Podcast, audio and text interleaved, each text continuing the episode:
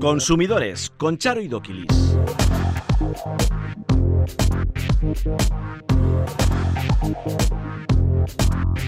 Egunon, muy buenos días. ¿Qué tal están? Sean bienvenidos un día más a Consumidores. Comprar un coche nuevo con motor de combustión cuesta ahora un 35% más que hace 5 años.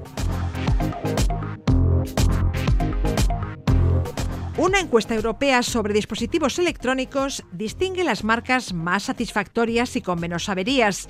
¿Cuáles son?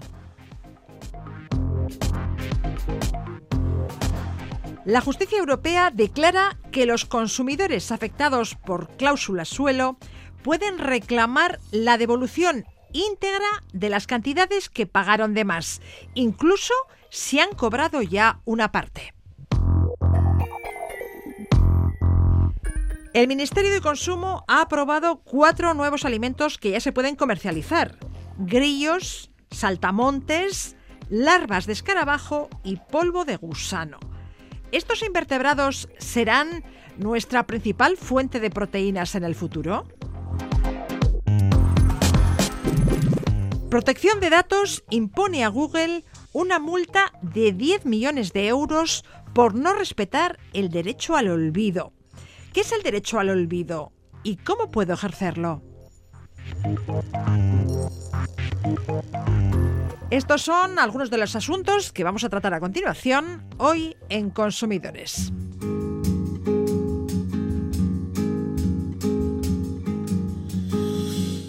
Pas, une pierre, un chemin qui chemine, un reste de résigne.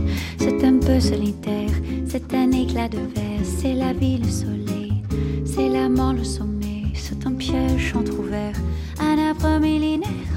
Un nœud dans le bois, c'est un chien qui aboie, c'est un oiseau dans l'air, c'est un tronc qui pourrit, c'est la neige qui fond, le mystère profond, la promesse de vie, c'est le souffle du vent au sommet des collines, c'est une vieille ruine, le vide, le néant,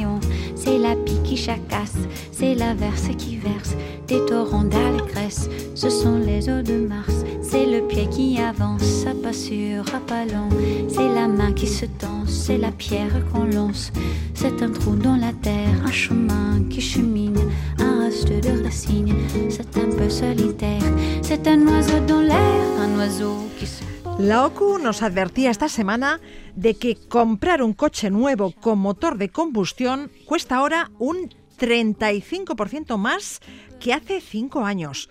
Un 35% más porque han subido tanto. ¿Qué palo y zagas eso jurídico de la Organización de Consumidores y Usuarios en Euskadi, Charo. Un 35% de media, luego algún modelo habrá subido más. Eh, exactamente. A ver, todo sube en la vida y por desgracia los coches no iban a, no iban a dejar de hacerlo, ¿no? Pero tanto. Entonces, en cinco años. El problema no es que suban un 35, que puede parecer mucho o poco, que ya me parece mucho, pero el problema es que mientras que el IPC en esos cinco años solo ha subido un 12,8. Es decir, los coches han subido tres veces más, por así decirlo, que lo que ha sido el IPC de estos últimos cinco años, ¿no? Entonces me dijo, ¿y por qué ha subido tanto? Pues mira, pues ha subido la inflación, las penalizaciones, porque ahora estamos hablando de, de coches de combustión, diésel y, y, gasolina, ¿no? Pues todas esas penalizaciones que impone la Unión Europea por las emisiones de, de CO2, CO2, las crisis de los microchips, que vamos ya unos cuantos añitos con ellos y que también básicamente, pues hombre, cada vez traen un poquito más de equipamiento y complejidad. Pero bueno, la, la cifra es esa, en cinco años un, un 35%. Madre mía.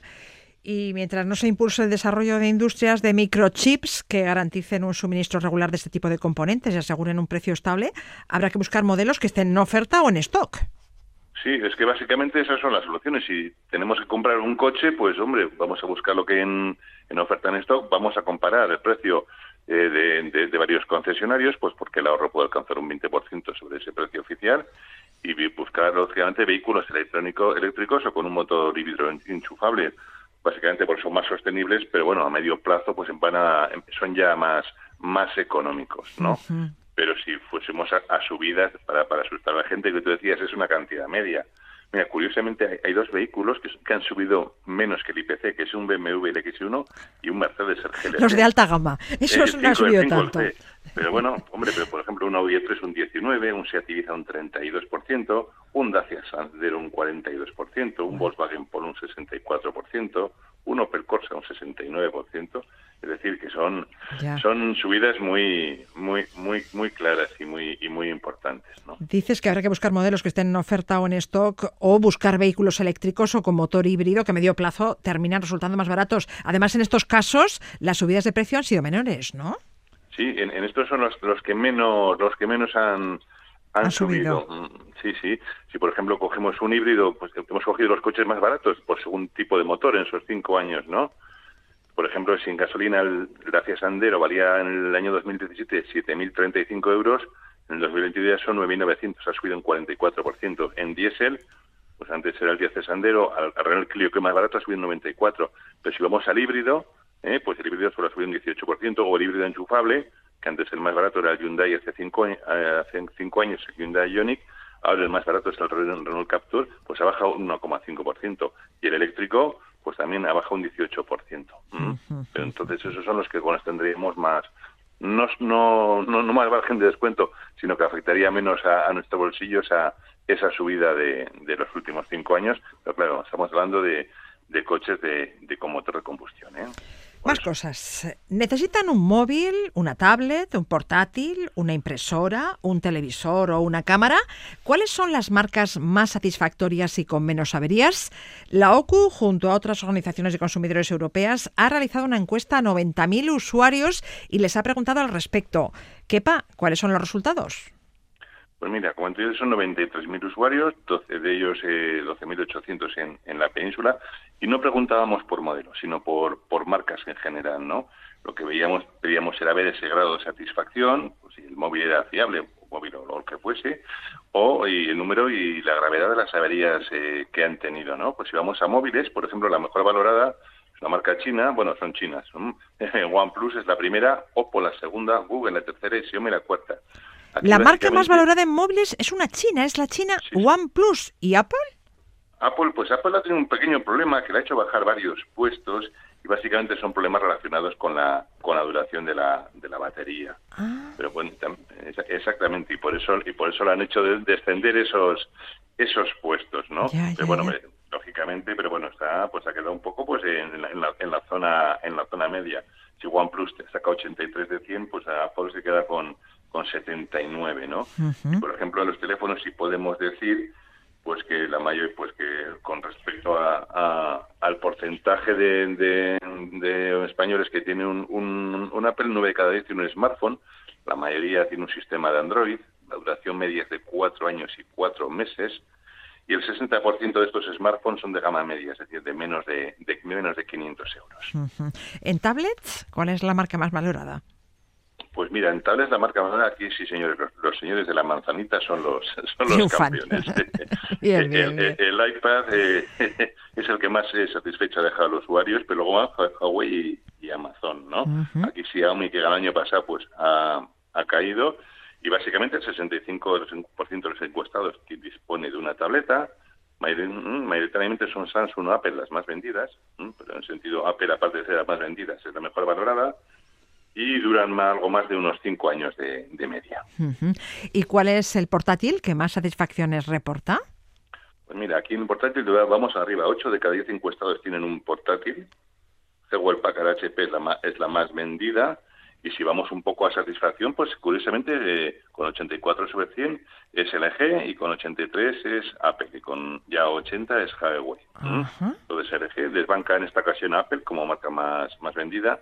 Y y como todos los anteriores, que tampoco hemos comentado, básicamente la avería más común es siempre la, la batería. ¿Y en cuanto a impresoras, cuál destaca? Pues impresoras, pues con respecto a impresoras, pues mira, la más, la mejor valorada es, es Xerox, con, Xerox con 80 puntos, pero Brother tiene 79 y Kyocera tiene 77, ¿no? Es la más, la más vendida y el problema básicamente de ellos no es la, no es la batería, porque además muchas veces son aparatos bastantes, rondan los 100 en euros que duran seis años, pero aquí básicamente suele ser el problema de la conexión wifi, que eso ya puedes con wifi mandar imprimir, solo es el problema que más tienen las las, impresoras. Necesito un televisor, ¿quepa? ¿Qué marca me recomiendas? Pues si quieres ir a, televisores, pues mira, eh, el más valorado es el Xiaomi. Xiaomi y Panasonic tienen 80 puntos y luego con 79 casi paditos Loewe, que destaca por el sonido, LG y, Sony. Esos son los más vendidos. Lógicamente, en, también a nivel nacional, son aparatos de gama media, con pantalla LCD, LED, y un 70% de ellos ya tienen sistema Smart TV. Y las teles entre 40 y 43 pulgadas son las más comunes. pero ojo, ya el 40% de los, de los españoles tienen televisores de 46 o más pulgadas. Menudo pantallón. Y la, exactamente. Para ver los, para ver partidos, ¿no? Sí, como digo yo, vamos a empezar a ver los del rival, porque los propios. Y, la duración media pues es de, de 8 años y, cuatro meses. Y si quiere una cámara de fotos digital, ¿cuál es la más valorada en esta encuesta? aquí la, la, que da una sorpresa muy, muy positiva es la, la marca Leica. Leica. Leica, fíjate, tiene 80, Nikon 79, Sony 78, Canon 78, es decir, las grandes conocidas están ahí en un pañuelo, pero Leica es la que la que más satisfacción está está generando. aquí, aquí sí podemos decir que la duración media puede ser de 6 años y 9 meses y 4 de cada 10 son de tipo reflex, bueno, sin espejo, pero, pero reflex. En resumen, las marcas más valoradas son OnePlus en móviles, Apple en tablets, LG en portátiles, Xerox en impresoras, Xiaomi y Panasonic en televisores y Leica en cámaras digitales. Así es, eso, piensan los 93.000 usuarios que hemos, que hemos testado a nivel europeo. Antes de despedirnos, nos hacemos eco de una alerta de la Agencia de Seguridad Alimentaria. Se ha detectado la presencia de cacahuete en 11 marcas de chocolate sin que se advierta en el etiquetado. Es importante esta noticia porque hay muchas personas que son alérgicas al cacahuete o a los frutos secos. Sí, además fíjate, todo esto viene de una red de alerta alimentaria europea que se traslada a la Agencia Española de Seguridad Alimentaria y viene a decir que hay presencia de proteína de cacahuetes en una lecitina de soja que viene de la India. O sea, desde la India hacen la lecitina de soja, que es la que se utiliza luego aquí, sobre todo en Cataluña, para elaborar productos de chocolate para varias marcas. Y claro pues esa lecitina pues ha venido vamos a decirlo así contaminada pues con, proteínas de, cacahuete ya ya ya ya ya. Pero bueno son chocolates la casa chocolates de mandaro chocolates amatelier a ver espera espera espera espera. Despacito despacito. qué marcas de chocolate son las afectadas has pues dicho mira son 11 pero ojo eh, tanto de tabletas como de chocolatinas o como de estas figuras que tienen por los chavales de monedas o paraguas o sea sí sí sí. chocolate pues amatelier Bonpreu, que es una cadena de supermercados, será la marca blanca. Chocolates de Mendaro, chocolates La Casa, chocolates Simón Col, Favorit, Cacao, Leckerland y Museo de la Chocolata. Muchos son catalanes, pero por ejemplo chocolates de, Mendaro, pues yo no lo, no, no lo ubico mucho más lejos. Y ese es el problema, que venía pues esa, esa lecitina de soja, pues lógicamente pues con esas trazas de cacahuete. Y es que los, eh, es obligatorio por ley, todos esos alérgenos tienen que venir eh, resaltados o en negrita con algún recurso gráfico, ¿no?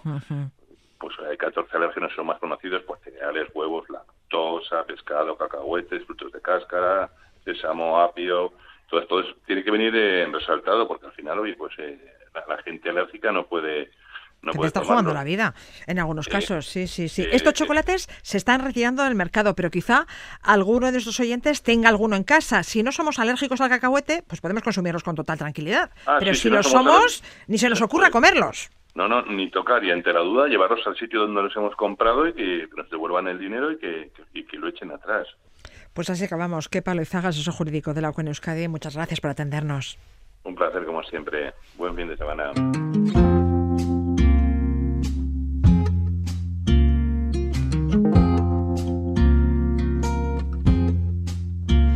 I was dreaming about the Tallahatchie Bridge. A thousand miles from where we live. But the long night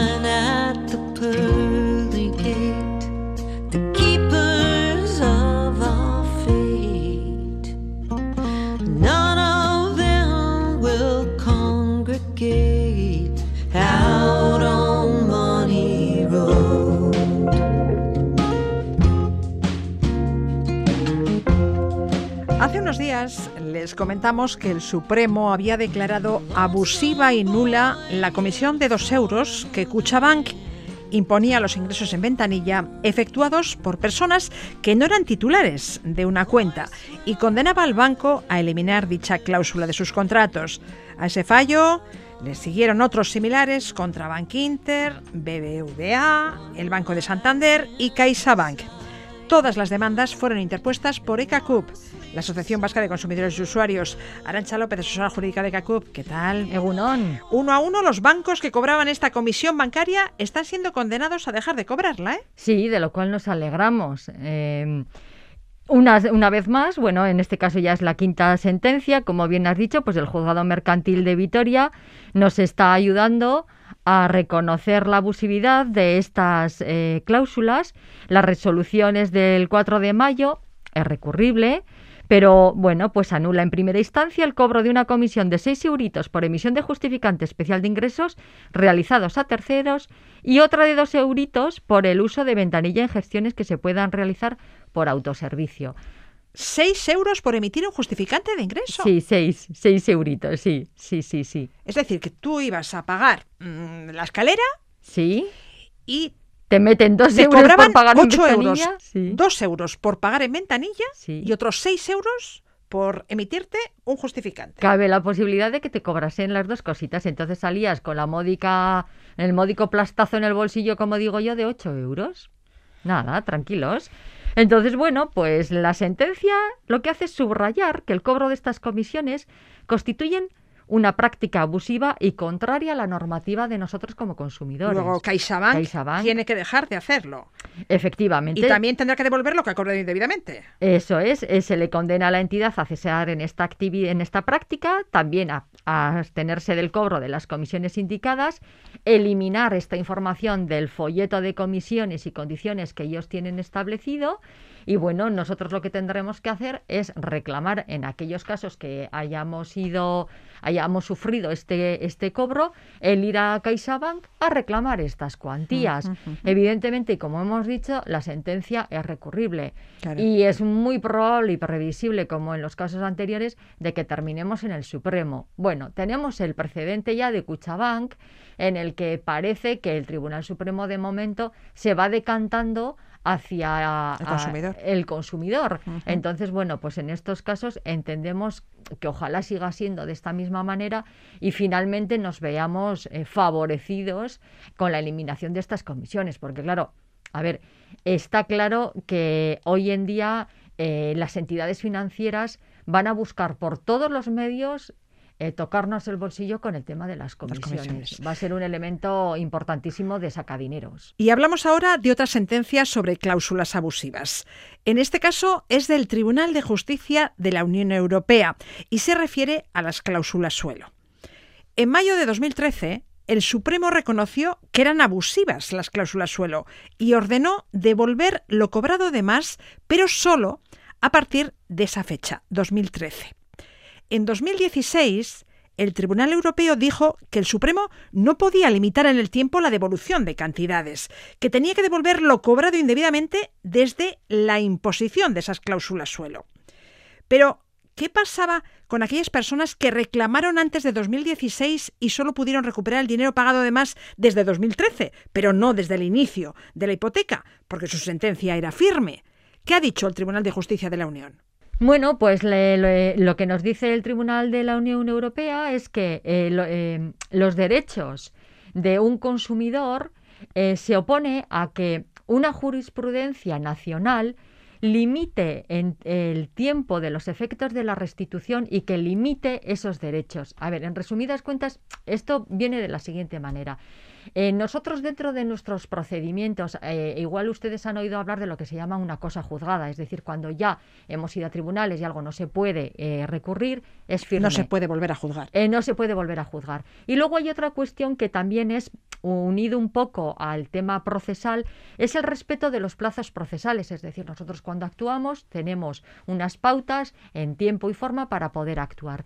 Bueno, pues eh, lo que hace la- el Tribunal de la Unión Europea es abrirnos la puerta a poder reclamar eh, en, en los casos de las cláusulas suelo eh, anteriores al 2013, aunque nosotros lo hubiéramos reclamado o tuviéramos sentencias firmes recuperando parcialmente en los Ya, importes. Claro. Entonces, ellos lo que, o sea, la Unión Europea lo que dice, respetamos muchísimo los criterios nacionales, pero nunca eh, pero nunca pueden ir en contra de un derecho de un consumidor a poder recuperar todo aquello a lo que tiene derecho si algo es abusivo. Entonces, Entonces, los consumidores afectados por cláusula suelo pueden reclamar la devolución íntegra de las cantidades es. que pagaron de más, incluso si han cobrado ya una parte. Eso es. Entonces ahora se trataría de eh, ver cada caso, reclamar aquellas cuestiones que en su momento no fueron aceptadas por eh, acatar una sentencia del Tribunal Supremo. Entonces cabe la posibilidad de que aquellas personas recuperen aquello que en su momento dejaron de percibir. Ya, ya, ya. Desde el inicio de la hipoteca hasta Eso es. 2013. Desde, el, Claro. desde el momento en el que de nuestra hipoteca se empezaron a aplicar la cláusula suelo hasta el 2013. Sí, sí, Imaginemos sí. que empezaron, yo tengo una hipoteca, puedo tener una hipoteca, por ejemplo, del año 2007, en el año 2009 se me empieza a aplicar la cláusula suelo y se me aplica, por ejemplo, pues yo qué sé, pues hasta el 2017. Claro, yo puedo haber recuperado del 2013 al 2017, pero mm, en lo anterior no. Entonces, en este caso, podemos iniciar eh, primero, como siempre, una reclamación extrajudicial a la entidad financiera y en el caso de que haya una negativa a, a- a devolvernos esos importes, pues hacerlo judicialmente, claro. El banco lo tiene que devolver sí o sí, no le queda otra. En principio es así lo que establece el tribunal, que se debería de devolver. Desde 2013 se les ha devuelto a las familias una media de 4.000 euros. Pero es que a alguien con una hipoteca de 130.000 euros firmada en 2004 tendrían que haberle devuelto 15.000 euros. Claro. Así que le deben 11.000 11.000. euros. Que Le no es queda- moco de pavo. ¿eh? Claro, es que en ese caso concreto eh, tiene más dinero sin cobrar que lo que ha cobrado. Entonces, claro, a mí me parece un pico importante como para meterse con ello. Claro, hay que tener en cuenta de que aquí estamos hablando pues de, o sea, de- del plazo, por ejemplo, aproximado desde el 2010 al 2016. Entonces, bueno, habrá bastante gente que esté que esté afectada por esta cuestión. Claro, es un poco el no hacer bien las cosas desde el principio. O sea, es que parece que nunca terminamos con estos temas porque siempre hay algún fleco que se termina de limar. Claro, porque si el Supremo en 2013 dice son abusivas y tenéis que devolver los importes cobrados desde, Desde el mismo momento que, impusisteis esas cláusulas suelo, es. No estaríamos en el 2022 diciéndole a la gente que ahora puede reclamar cuestiones anteriores Claro. y que bueno, que en muchos casos pues eso, pues has perdido ya la cuenta absolutamente de todo y que, a ver, es que no cabe duda que estos procesos eh, supone un desgaste para, para un consumidor. Entonces, bueno, pues evidentemente se abre la puerta a la reclamación y por lo tanto y efectivamente eh, les animamos a que lo- ustedes lo hagan si están afectados por este, por este tema. Pues ya lo saben, si se vienen afectados por las cláusulas suelo, reclamen el dinero que les cobraron de más desde la firma de la hipoteca. Aunque mm, hayan cobrado ya eh, Sí. una parte de, de Sí, ese dinero sí, porque mm, en su día reclamaron Eso lo cobrado indebidamente. Incluso eh, en, en este mismo espacio, eh, Luxemburgo también estudió otro tema referente a la cláusula suelo y en este caso se refieren a un préstamo hipotecario de Ibercaja en el que se ejecutó la hipoteca por falta de pago de los, del- de los prestatarios. Y uno de estos prestatarios pidió que se le devolviera lo que se había pagado de más por cláusulas suelo. Eh, en aquel momento no se le atendió y sin embargo ahora el Tribunal de la UE indica que sí, que una cosa es lo que pudo ocurrir Ya. con ese bien y otra cosa diferente es que se limite la posibilidad de- del antiguo prestatario a que no recupere todo lo que pagó en aquel momento. Lo pagó indebidamente, luego se lo tienen que devolver, aunque ya no tenga vinculación Eso con es, esa vivienda. Eso es. Entonces, vuelve de nuevo a poner de manifiesto el Tribunal de Luxemburgo que lo más importante son los derechos de los consumidores frente a otras cuestiones bien eh, pues procesales o formales de las que podemos estar hablando. Vamos a ver, yo soy uno de los afectados.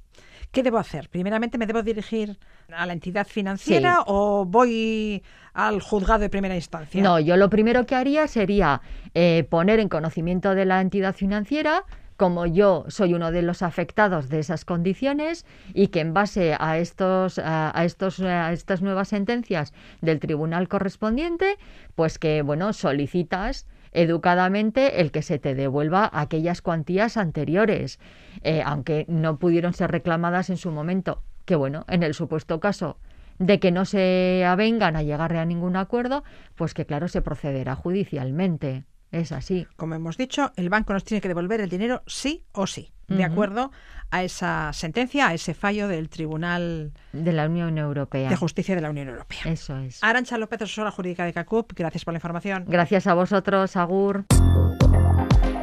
Consumidores arroba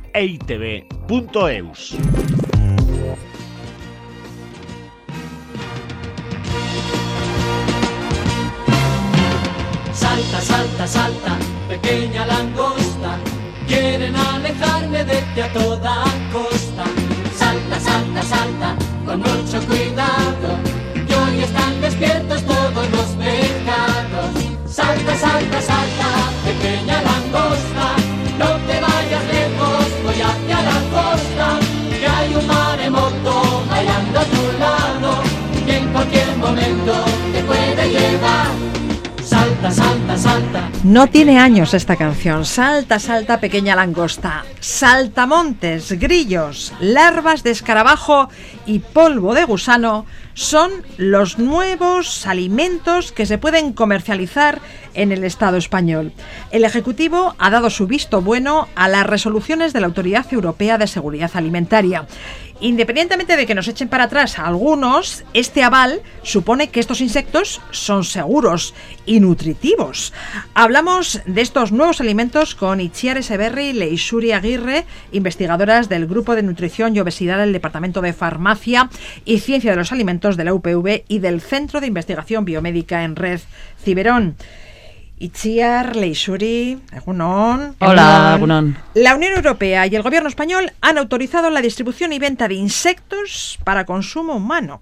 Bueno, en África, Asia y América Latina no es extraño consumir chapulines, crisálidas de gusano o termitas, pero aquí los insectos generan un rechazo generalizado. Sí, en principio es algo cultural. Aquí no estamos acostumbrados y nos generan rechazo, pero hay otros productos que aquí se consumen y que en otros países también generan rechazo. Por ejemplo, los caracoles. Y mira que es el producto típico de San Prudencio. Que son babosas. Son unas babosas. A mí un poco Claro. de reparo ya me degenera, ¿eh? ¿Por qué no comer gusanos si comemos Claro, babosas? De gusano al caracol, parecido. Yo, muy parecido tiene que ser a eso.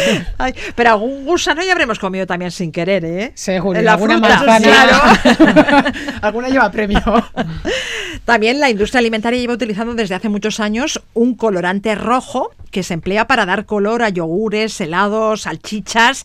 Ese colorante es el carmín, que también se utiliza en la industria cosmética y textil y se extrae de un insecto, Sí, de la cochinilla. de la cochinilla. O sea, no, no somos conscientes, pero bueno, hay sustancias de, de estos insectos que ya vamos consumiendo. Lo que pasa es que yo creo que lo que más reparo nos da es pensar, el verlos, el mientras estén ahí hechos harina, igual la aceptación es mayor, pero comer lo que es el saltamontes entero yo creo que nos va a costar un poquito más. Claro, ojos que no Bueno, y ven, todavía que no te enteras, mira. y todavía el saltamontes, mm, pero gusano. Sí, yo creo que, que lo que sea más crunchy puede tener más aceptación, pero lo de los gusanos, a mí las texturas esas no me hacen mucha gracia, por lo Yo menos. he probado la hormiga. Y me supo como, a ver, la cáscara como a palomita Y el interior de la hormiga como a mm, castaño cocida. Bueno, Vamos, pues es no pinta mal, ¿eh? no pinta la mal. no, es mala, o sea, ese cambio de texturas puede estar bien. Sí. Sí, sí, Yo sí. creo que es pasar esa mm, barrera inicial de decir, ay, me voy a comer un insecto, Eso porque es. luego igual nos sorprende y tienen sabores y texturas que nos parecen interesantes. ¿Los insectos creéis que son una alternativa viable para la alimentación de humanos y animales? ¿Serán en el futuro nuestra principal fuente de proteínas? Yo dudo que sea la principal fuente de proteína. Es verdad que puede ser una alternativa más que está bien, que hay que explorar ahora que estamos tan concienciados todos o cada vez más con la sostenibilidad. Pues en relación a eso sí que es verdad que puede ser una alternativa interesante a explorar. Como digo, también Sí. es verdad que hay personas que quizás estén más abiertas a consumir insectos y para ellos sea una, una opción importante, pero claro, para toda la sociedad en general como fuente principal, yo todavía no lo veo. No, yo Puede que me que- equivoque, pero... No, yo creo que hay gente que todavía probar nuevos alimentos le supone rechazo. Hay productos más, más comunes y más normales que, que un saltamontes. Así que no, no creo que sea. Se- Es una alternativa más de para consumir proteína. Otra.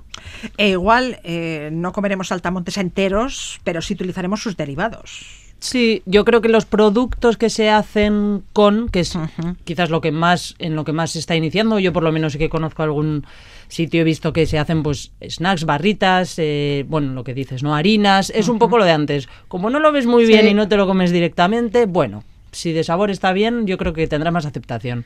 Lo otro, bueno, igual prueban y si la gente ven que no es muy reacia, igual se puede poner algún snack. Al final la gente cada vez viaja más y ha ido a países donde se consumen ese tipo de productos. igual, Eso es. bueno, es, es probar a ver To- qué... todo es empezar también, Eso es verdad, ¿eh? Pero bueno. Yo soy muy dada a probar todo lo que sale nuevo. Otra cosa luego lo que, con lo que, Con lo que sigas. Probar hay que probar. Eso es. Bueno, los insectos, como decíamos, pueden ser una alternativa viable mm, para la alimentación de humanos y animales, porque insectos hay muchos en el mundo. Realmente la Tierra es un planeta de insectos en el que también vivimos los seres humanos, ¿no? Sí, pero eso no quiere decir que nos vamos a comer todos los insectos que hay, por si acaso. que no sepa dónde vas a ir. Pero no nos vamos a comer todos los Opción bichos. variedad hay. ¿Qué características nutricionales tienen? ¿Saltamontes, grillos, gusanos? Bueno, pues la principal, que es la razón por la cual se están planteando como una alternativa, es la proteína. Tienen proteína de alta calidad, y que son animales también, y entonces su proteína también contiene, generalmente hay muchos insectos, la composición puede variar, pero bueno, todos los aminoácidos que necesitamos ingerir a través de la dieta, por eso son una gran alternativa. Además, también tienen un contenido importante en grasa, en la que no tienen un perfil de grasas Adecuado. interesante, adecuado. Y luego, bueno, diferentes eh, micronutrientes que también pueden ser interesantes, como un alimento más, sí. Bien, bien. Entonces poseen alto aporte proteico Mm. con es. aminoácidos de buena calidad y además son alimentos más respetuosos con el medio ambiente que otros. La FAO, la Organización de Naciones Unidas para la Agricultura y la Alimentación, recomienda desde hace una década consumir estos invertebrados para combatir el cambio climático. Es más sostenible comer insectos que eh, comer carne de vaca y para combatir el hambre y la malnutrición a escala global. Hmm. Bueno, claro, es verdad que desde el punto de vista de la sostenibilidad, producir un kilo, vamos a decirlo así, de proteína de insectos va a ser más sostenible que un kilogramo de proteínas de vaca, por ejemplo, ¿no? O bueno, de, de animal, digamos. Entonces, en ese sentido, sí, tiene menor consumo de agua, vale, el cambio climático. De todas formas, yo creo que no es tanto, quiero decir, para reducir el consumo de carne quizás no tenemos por qué recurrir a los insectos. Es una opción más, pero mm, tampoco hay una necesidad. Quiero decir, ese aporte proteico puede venir a través de legumbres, de cereales, de otros alimentos. Qué raro, ya lo hemos dicho. Sí. La cuñita de la legumbre. Claro, exactamente. Es una opción, sí. Eh, clave, mm, no sé No, no tiene punto. por qué. Lo que pasa es que somos una sociedad muy carnívora y nos gusta mucho comer Mm. carne. Entonces, bueno, pues una alternativa pueden ser. Sí. Pero yo creo que lo que tenemos que hacer es más ir restringiendo o reduciendo un poco el consumo de, de- de esa sí. carne. Porque No comemos demasiada. mucha, ¿no? Consumimos Vamos, mucha más de la, de la Nadie está diciendo no consumir, pero Eso sí es. que igual reducir un poco. Reducir un pelín. Y bueno, si consumes otras fuentes proteicas, bien sean insectos, legumbres o, Hmm. o soja o lo que quieras, pues es una buena alternativa. Más sostenible y, y más variada. Eh, ¿Los insectos son seguros? ¿Son inocuos? ¿O su consumo puede provocar reacciones alérgicas? Ah, bueno, alergias puede ocasionar, pero la leche no se ocasiona alergias a determinadas sí. personas, o, o el huevo o los crustáceos. Entonces, ¿son seguros? Sí. ¿Vamos a tener un problema porque consumamos insectos? No, porque se van a cultivar en unas granjas de forma que no vaya a tener plagas ni sean un problema. Eso no quiere decir que no haya personas que puedan ser alérgicos, igual que pueden ser alérgicos al huevo, a la leche, a los cacahuetes o lo que sea. Alérgicos puede haber. Eh, seguros sí que van a ser. Bueno, como decíamos, la variable de la sostenibilidad jugará sin duda un papel importante para conseguir que los consumidores incorporemos los insectos en nuestra dieta. Hablando de sostenibilidad, las hamburguesas vegetales son más respetuosas con el medio ambiente que las de carne. Pero, ¿qué hay de la calidad de sus proteínas? ¿Es comparable? Bueno, todo depende de lo que se haya utilizado para para hacer esas hamburguesas, ¿no? Es decir, no es lo mismo haber utilizado soja que algún otro producto, también las hay con otros productos, De vegetales tofu, y demás, de tofu, sí. bueno, de todo, ¿no? La soja es un poco mm, la reina o la, La que más se utiliza, vegetal. porque sí que es verdad que su proteína es de bastante alta calidad, tie- contiene todos los aminoácidos, puede tener alguno en menor cantidad, pero es Pero de muy es de buena buena calidad. calidad. Eh, volvemos a lo mismo. En el caso de otros, bueno, si lo quieres utilizar como sustitutivo de proteico, bueno, pues también lo mismo. O sea que igual tampoco nos tenemos que volver tan locos. Podemos utilizarlo para sustituir la proteína, pero que si dejamos de comer carne, lo que quiero decir es que tampoco hay que estar comiendo hamburguesas vegetales Eso todos es, los es que días. al final nuestra, nuestra dieta de por sí suele ser hiperproteica y sí que es cierto que la proteína de animal es de, de buena calidad y la vegetal en general, salvo alguna excepción, no es de tan buena calidad, pero bueno, si a lo largo del día vas ingiriendo diferentes alimentos, consigues todos los aminoácidos claro. que necesitas. Es la historia de siempre, las legumbres, algunas legumbres pueden ser deficitarias en aminoácidos. Cierto, pero si tú consumes legumbres y consumes eh, cereales, Cereal. pan, sin más, Sí. pan, pues ya tienes O toda la comes unas proteína. lentejas con arroz. Eso, Eso es, es. pero hola, pero si en las lentejas coges un cacho de pan, también lo tienes. O sea, También. entonces dices, bueno, de- pues es una opción más, eh, una alternativa para la gente que no quiere consumir carne. Entonces tienes una opción vegetariana. Bien sea de soja, de tofu, que al final viene a ser soja, de legumbres Sí. o lo que sea. La- el contenido proteico puede ser similar. Igual la calidad es un poquito menor, vale, pero como a lo largo del día vamos haciendo combinaciones, no vamos a tener un déficit de proteínas. No creo que sea el problema. Sí, no hay que olvidar que a veces nos centramos mucho en un alimento y hay que pensar en la dieta en general, en todo lo que comemos a lo largo Eso del día. es. Entonces, no es solo un producto. Un producto todo suma. Eso, es, todo es. suma y en este caso también. Hamburguesas de tofu, de soja, de cereales. de berenjena, de, de guisantes, todo, sí, de, de arroz, de, espinaca, de- de de todo lo que quieras. Sí. Saltamontes, grillos. Claro, ahora Pues también. ahora, ahora- Nuevos esas no se- alimentos que se van incorporando a nuestra dieta. Eso es. Con pero- mayor o menor éxito. Pero las últimas no serán vegetarianas, pero bueno. Pero bueno, el gusano en hamburguesa igual nos lo comemos mejor. Ay. es darle un tiempo. me, me va a costar a mí, me va a costar. Itziar Eseberri, Leisuri Aguirre, investigadoras del Grupo de Nutrición y Obesidad del Departamento de Farmacia y Ciencia de los Alimentos de la UPV y del Centro de Investigación Biomédica en Red Ciberón. Mil gracias. Muchas gracias a ti. Suri.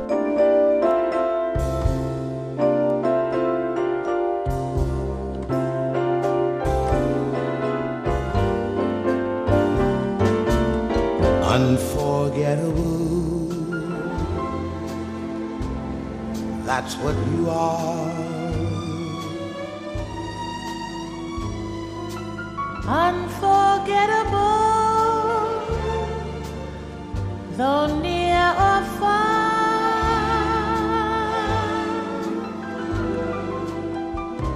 like a song of love that clings to me. How the thought of you does things to me never before. Has someone been more unforgettable in every way.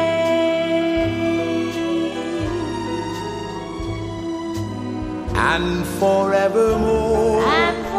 Unforgettable, inolvidable. Nat King Cole y Natalie Cole, su hija. ¿Alguna vez han buscado su propio nombre o el de alguna persona de su entorno en Internet? ¿Saben que desaparecer de la red de redes o minimizar nuestra huella digital es posible? Es lo que se conoce como derecho de supresión o derecho al olvido. Hablamos de cómo ejercer ese derecho con Iruri Kenner. Iruri, ¿Qué tal? Muy buenas. Siempre hilando muy fino con las canciones que eliges. ¿eh? Inolvidable, derecho al olvido. Ay, ay, ay. Traemos a colación el tema porque la Agencia de Protección de Datos ha impuesto una multa de 10 millones de euros a Google por incumplir este derecho, ¿no? Sí, además es una, una multa histórica. eh, dentro de, o sea, desde que está vigente este, este derecho, esta nueva eh, legislación, no se había impuesto una, una multa de estas características. Es algo que ha surgido por la parte de la Agencia Española de Protección de Datos y esta multa viene por, eh, por impedir o por dificultar precisamente el derecho de, de, en este concreto, dos ciudadanos que querían ejercer, bueno, pues este, este derecho, querían eliminar o reducir la visibilidad de determinada información acerca de, de ellos mismos en, en Internet y, y Google pues no, eh, no respondió eh, en ese bueno pues en, en, los plazos marcados para ello no son dos casos concretos considerados muy graves precisamente por eso por obstaculizar o no cumplir eh, este este derecho a estos dos ciudadanos que siguieron los cauces indicados para poder acogerse a ello no entonces uh -huh. bueno esperemos que no se repita que esta multa bueno pues tenga su, su impacto. disuasoria. Efectivamente. Sí, sí. Y, y sí que me parece importante que nuestros oyentes conozcan que esto existe que tienen derecho a bueno a, a poder eh, solicitar eh, reducir su, su bueno su presencia digamos uh -huh. en, en internet y que sepan también qué pasos eh, conviene seguir en caso de que por los motivos que sean bueno pues eh, queramos eh, ejercer ¿no? este, este derecho ¿Qué es el derecho al olvido? Sí, pues mira, yo aquí lo que pasa, me comentabas al principio, yo creo que eh, todos o muchos habremos buscado en internet nuestro nombre a ver qué sale sobre nosotros o el de, el de alguna persona en nuestro entorno, pero sobre todo lo que, lo que ocurre es que quizá no seamos conscientes eh, del impacto o la visibilidad que se puede dar en internet a una persona completamente anónima. Eh, porque sí que estamos acostumbrados a que se hable pues, de, de los famosos, de, de, actores, de presentadores, ¿Sí? tal. Aparece constantemente noticias sobre ellos, noticias buenas y noticias no tan buenas, pero también una persona anónima puede tener una visibilidad que puede tener un impacto negativo pues en, en, su bueno en su vida en su vida cotidiana o incluso en su imagen personal no por ejemplo. Eh, bueno, pues eh, pasan, pasa muchas veces, ¿no? En internet o en Twitter, por ejemplo, una persona completamente anónima pues cuenta um, algo que a la mayoría de la gente le parece mal y de repente, boom, se hace una, una bola, todo el mundo hablando de ellos, em, empieza quizá a producirse, por ejemplo, acoso, le llaman para hacer entrevistas, en los debates de televisión se habla sobre esa persona, en fin, el impacto negativo pues es, es, es notable, ¿no? Afortunadamente, eh, la mayoría de la gente no, no, somos conscientes de ello y espero de verdad que, que ninguno tengamos que, que sufrirlo, uh -huh. pero puede ocurrir, ¿no?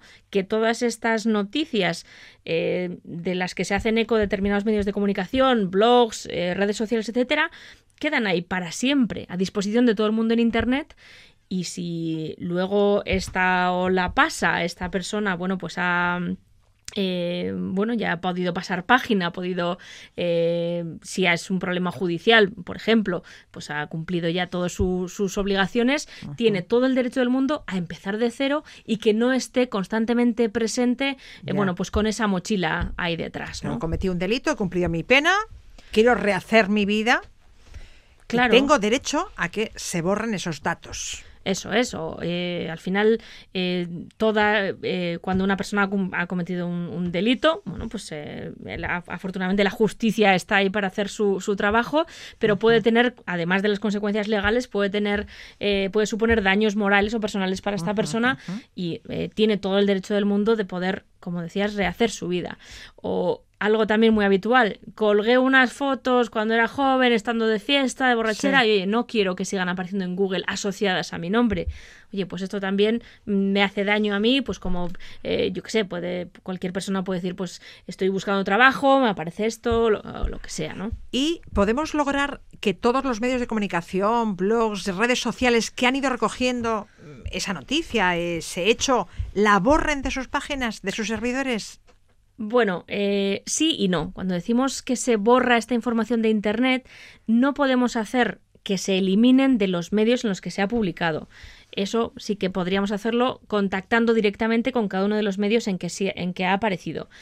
Pero eh, lo que sí que incluye este derecho es eh, a limitar la difusión de esos, de esos datos personales, de esas publicaciones. Es decir, la mayor, la gran, el 90 y pico por ciento de las veces que alguien busca información lo hace, por ejemplo, en Google. Sí. sí le podemos pedir a Google que cuando alguien busque mi nombre o algo asociado a algo que me ocurrió, no aparezcan estos, eh, estas publicaciones en este medio digital, etcétera, sí, ¿no? sí. Y eso, evidentemente, pues es reducir casi al cero la visibilidad de, de, estas noticias, ¿no? Porque la gran mayoría de la gente pues lo, lo busca en estos buscadores, ¿no? Sea Google, sea Bing, sea Yahoo, etcétera, ¿no? Entonces solo podemos actuar sobre los resultados de los buscadores, pero no sobre las noticias o sobre las publicaciones en sí. No, eso es, porque en principio cuando un medio de comunicación se hace eco de una noticia, lo hace pues porque es una noticia de interés público, porque ha contrastado esa información y está en todo su derecho de publicar esa, esa noticia, ¿no? O de, o de publicar ese, ese texto.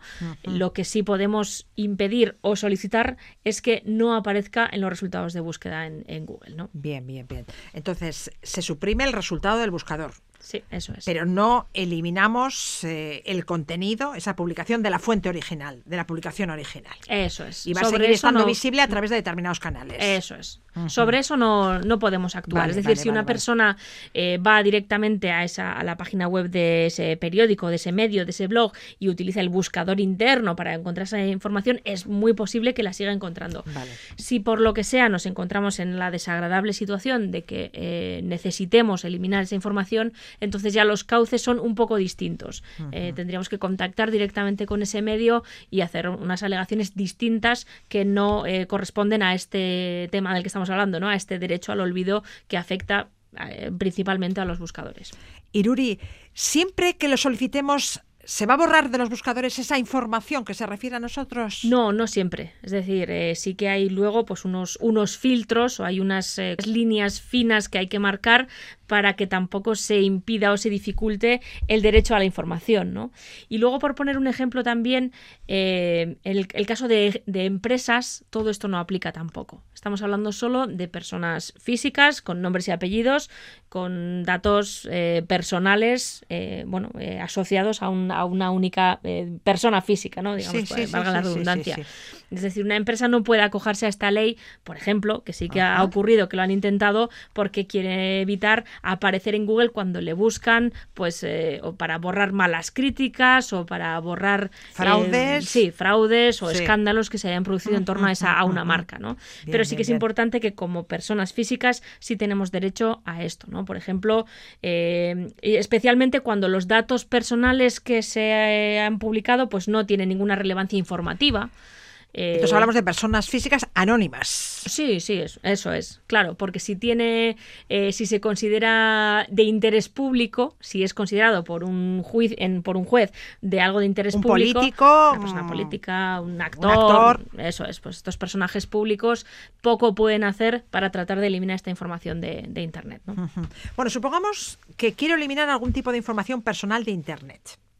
¿Qué debo hacer? ¿Cómo puedo ejercer mi derecho al olvido? Bueno, pues el- como es algo importante, o sea, si nos encontramos al final en, est- en esta tesitura, es que estamos en una situación, bueno, delicada o ha pasado, bueno, pues algo desagradable, puede ser justo, incluso puede ser totalmente injusto. eh, lo primero que me gustaría recomendar a cualquier persona que se encuentre en esta situación es ponerse en contacto con profesionales, con abogados especializados en protección de datos, en nuevas tecnologías, etcétera, porque ellos nos van a asesorar perfectamente acerca de los pasos a seguir, de los derechos que efectivamente nos corresponden y de las alternativas que tenemos. Por ejemplo, eh, como comentabas, quizá hay situaciones en las que incluso podemos tratar de eliminar la publicación original, la fuente original y no solo la de los buscadores. Pero mientras tanto, lo único que tenemos que hacer es eh, acudir a las páginas de cada uno de los buscadores, de los principales que son Google, Bing y Yahoo, porque tienen un formulario específico para recibir este tipo de, de peticiones. Eh, lo, que, lo que esta ley que viene desde, eh, desde Europa, que viene regulada por, por toda Europa, les pide es que tienen que eliminar esta información que solicita el usuario en el plazo de un mes. O sea, apenas tienen un mes para borrar estos resultados de búsqueda cuando alguien busque bueno pues eh, un nombre o, pues, eh, unas palabras clave asociadas a nuestro nombre. Y si no lo hacen o nos dan una respuesta que no nos convence, por ejemplo, dicen, oye, pues no procede, entonces siempre podemos recurrir a la Agencia Española de Protección de Datos para, eh, para continuar el, el procedimiento judicial en este caso, por una reclamación y ellos nos también nos eh, ayudarán a determinar si procede o no y en el caso de que proceda, pues tomará las, las medidas correspondientes. Bueno, pues esperemos que nuestros oyentes no tengan que utilizar nunca este servicio o ejercer este derecho, pero bueno, si se diera el caso, ya saben que la ley les ampara. Iruri Kenner, mila esker. Es que ricasco Suri.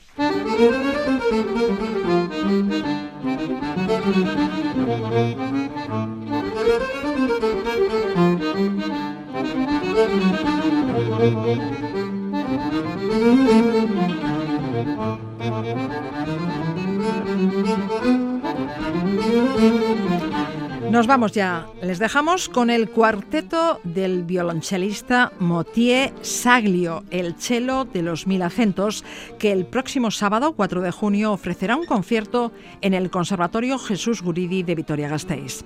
Los beneficios obtenidos se destinarán a las asociaciones alavesas de ayuda a las personas con ELA y Alzheimer, que cumplen 25 y 30 años respectivamente. Gracias por estar ahí. Da tornaste arte. Ondo izan.